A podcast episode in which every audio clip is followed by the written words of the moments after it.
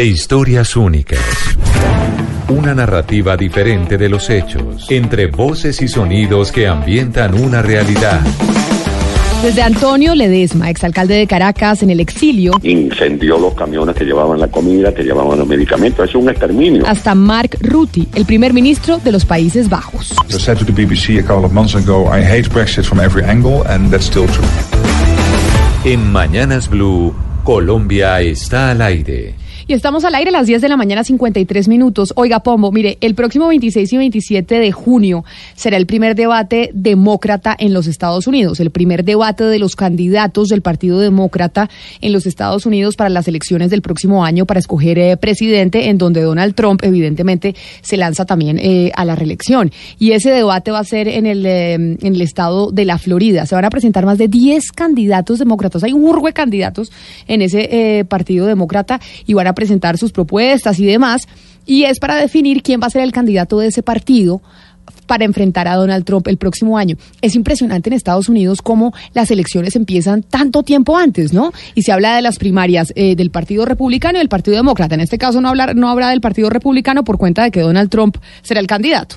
Sí, eh, llamémoslo en nuestro contexto un poquito más criollo los precandidatos. Hay una especie Exacto. de precandidaturas en donde al interior del Partido Demócrata, que es el partido, llamémoslo así, más liberal en la política estadounidense, se presentan distintos candidatos y se presentan por distintos estados. Que eso es muy interesante porque, eh, valga la cuñita para nuestros oyentes, estamos hablando de un estado confederado, un estado en donde es la unión de varios estados soberanos. Entonces cada uno de los estados trata de mostrar a su mejor ficha, como por ejemplo exgobernadores o senadores. Y en ese sentido, pues el, la riqueza de los debates eh, en las precandidaturas es altísima, porque pues usted tiene a un neoyorquino contra un californiano y contra un tejano, que tiene unas conmovisiones distintas dentro de su mismo partido, por ejemplo. Pero alguien en Cali, por ejemplo, donde está Hugo Mario, en el Valle del Cauca, en el Cauca, dice, pero a mí qué me importan las elecciones en Estados Unidos. Es que sí importan Claro. por cuenta de que mire lo que está pasando en la guerra comercial entre, entre China y Estados Unidos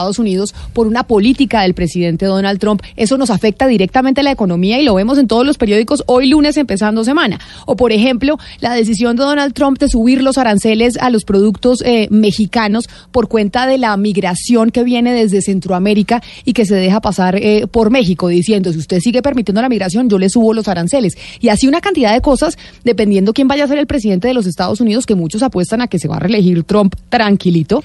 Es, importante saber quién va a ser su competidor. Para ir- no ir más lejos, incluso la misma eh, política eh, de la lucha antidrogas, digamos, eh, estuvo muy condicionada a que el Parlamento o el Congreso, perdón, de los Estados Unidos nos apoyaba, apoyaba al Estado colombiano como política de Estado y Donald Trump en algunos momentos flaqueó fuertemente. Hay que recordarle eso a los colombianos.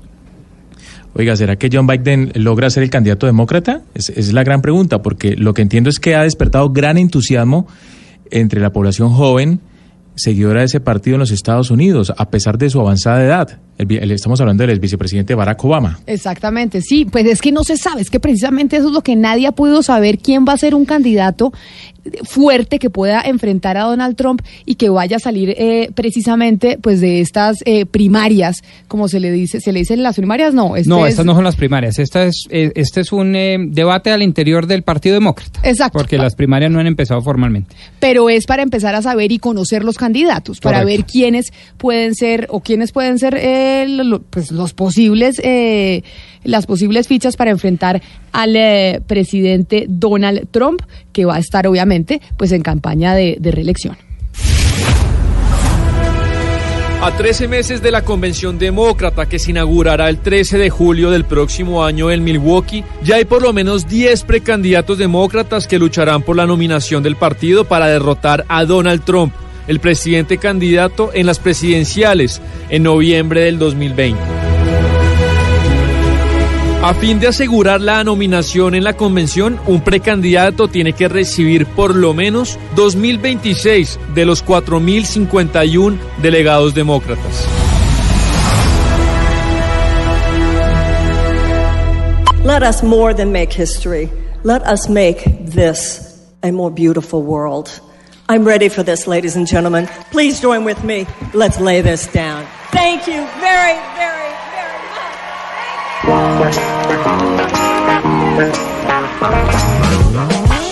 Uno de ellos es Marianne Williamson, nacida en Houston, Texas, en 1952. Ella ha sido activista y autora de 13 libros.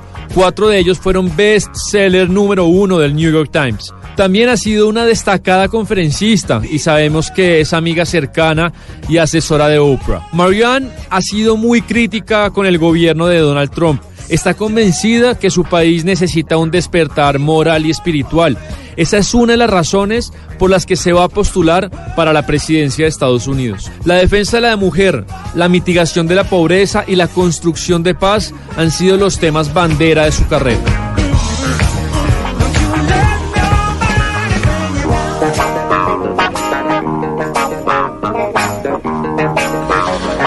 Camila, y a esta hora es un verdadero placer tener a esa precandidata, Marianne Williamson, eh, a la presidencia o a la nominación del Partido Demócrata.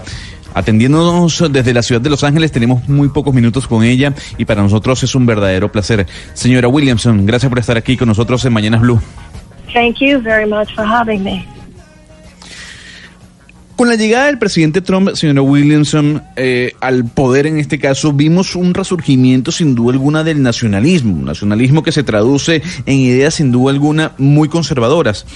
Yo quisiera saber qué tan difícil es que una mujer sea presidenta el día de hoy, a diferencia de lo que ocurrió, por ejemplo, hace tres años cuando teníamos a una candidata presidencial mujer como Hillary Clinton. Well, please remember that three million more Americans voted for Hillary Clinton than voted for Donald Trump. So, in that sense, we proved how ready we are. And I also think that since Trump's election, many women and men as well have awakened to how much misogyny there was uh, on the part of the Trump campaign. So, because of both of those things, I think America is more ready now than it even was then to elect our first woman president. Lo primero que nos dice Gonzalo es que hay que recordar que Hillary Clinton superó a Donald Trump en votos. Más de 3 millones de votos de diferencia obtuvo ella como candidata demócrata en ese entonces. Ya con ese resultado ellas probaron de lo que están hechas. Agrega que desde que llegó Trump al poder, muchas mujeres y hombres también se han dado cuenta de la misoginia que hubo en parte de su campaña. Por ende, por estos dos puntos, cree ella que Estados Unidos está más preparado ahora que incluso antes para escoger a la primera presidenta mujer. Hoy nos acompaña en la traducción del equipo internacional eh, de redacción de aquí de Blue Radio, Joana Galvis. Pero mire, señora Williamson, usted como lo, como lo escuchábamos, pues es una de las escritoras más reconocidas en Estados Unidos, además de ser una gran conferencista. Sus libros han sido supremamente vendidos y es una mujer muy influyente. Pero ¿por qué razón usted debería ser, pues además de todo eso que acabamos de mencionar, por qué usted debería ser eh, presidente de los Estados Unidos? I have had a long career. Working very closely with people, seeking to navigate um, crises in their lives, transforming these crises into opportunity. I can do that for a nation because all that a nation is is a group of people. For a nation, just like for individuals, if you want to transform, you're going to have to stop pretending that you are who you are not. You have to be willing to atone for your errors, to make amends for your mistakes, and to choose love rather than fear as the as your operating principle in life.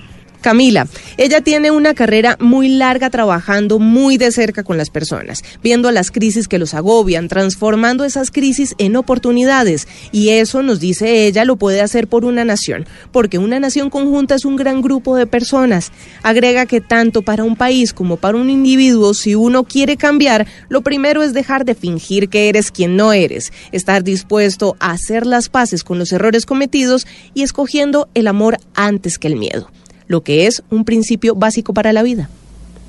Es importante decir además, Camila, doctor Pombo, que esta señora con la que hablamos, Marianne Williamson, es la mano derecha de Oprah, es su más importante asesora. Y yo quisiera preguntarle sobre Cuba, porque señora Williamson, hay demócratas que dicen que efectivamente Cuba es una dictadura. Tomando en cuenta esta premisa, si usted llegase a la presidencia, ¿se iría por el lado de Barack Obama, o sea, una apertura básicamente a la política con la isla, o por el lado de Trump, sanciones en contra del Estado cubano? Very definitely, with Mr. Obama, and I look forward to traveling to Cuba myself someday. Gonzalo, pues definitivamente que estaría del lado de Obama y agrega que más bien espera poder viajar pronto a Cuba.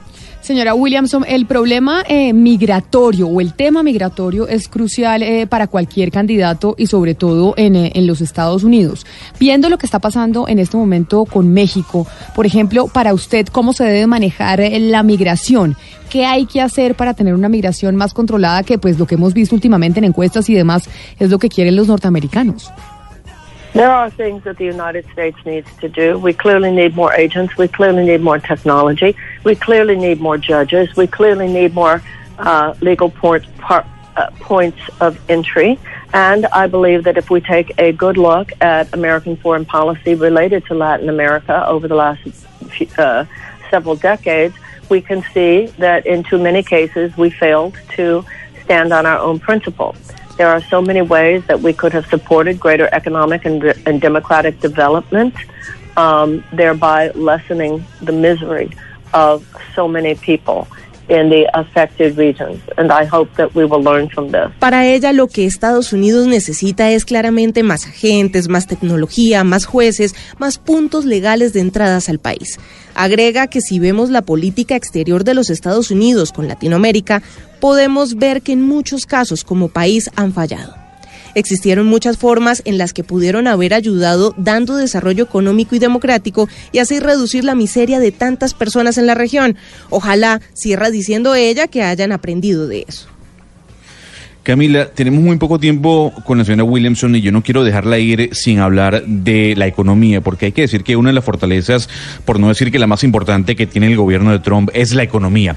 Pero, por ejemplo, Alexandra Ocasio Cortés, eh, que es la representante del Estado de Nueva York, junto con eh, Bernie Sanders, ha hablado de la teoría moderna de la economía o la teoría monetaria moderna. Una teoría que a mucha gente no le convence. ¿Usted, señora Williamson, está de acuerdo con esa teoría? ¿La implementaría de llegar a ser presidenta? Of course I agree with her. And of course the people who do not want it to happen will say that it's unfeasible. I mean, that's, that's the way it works, isn't it? Uh, sure. Business, uh, large uh, corporate business interests have had their way with the people of the United States for far too long. So now a, an effort is made, namely the Green New Deal, that would create massive infrastructure repair, massive job creation, massive greening of our economy, massive ways to actually help people thrive. So, of course, there are business interests who say it's unfeasible simply because it's not economically convenient for them. Gonzalo, por supuesto que está de acuerdo con ella y obviamente las personas que no están de acuerdo con esa teoría dirán que no funciona y no querrán que ocurra. Agrega que los grandes intereses de las corporaciones desde hace mucho han tomado camino basado en las personas, en la gente de los Estados Unidos. Ahora, ellos mismos vuelcan el esfuerzo hacia esa nueva forma de economía que sin duda, según nos comenta, crearía una nueva manera efectiva de ayudar a las personas. Termina diciendo que para los grandes empresarios no es viable la aplicación de ese modelo económico y es simple, básicamente porque no es conveniente para ellos. Es Mariam Williamson, una de las precandidatas eh, demócratas en los Estados Unidos, pero no solo eso, es una de las escritoras más reconocidas en ese país, además de, como decía usted, Gonzalo, es asesora de la mujer más poderosa de Norteamérica, Oprah Winfrey. Señora Williamson, mil gracias por habernos atendido a nosotros hoy en Mañanas Blue y pues mucha suerte en este debate del próximo 26 y 27 de junio en el estado de la Florida. Feliz resto de día para usted. Thank you very, very much. I wish you well as well, and I hope to visit your country someday.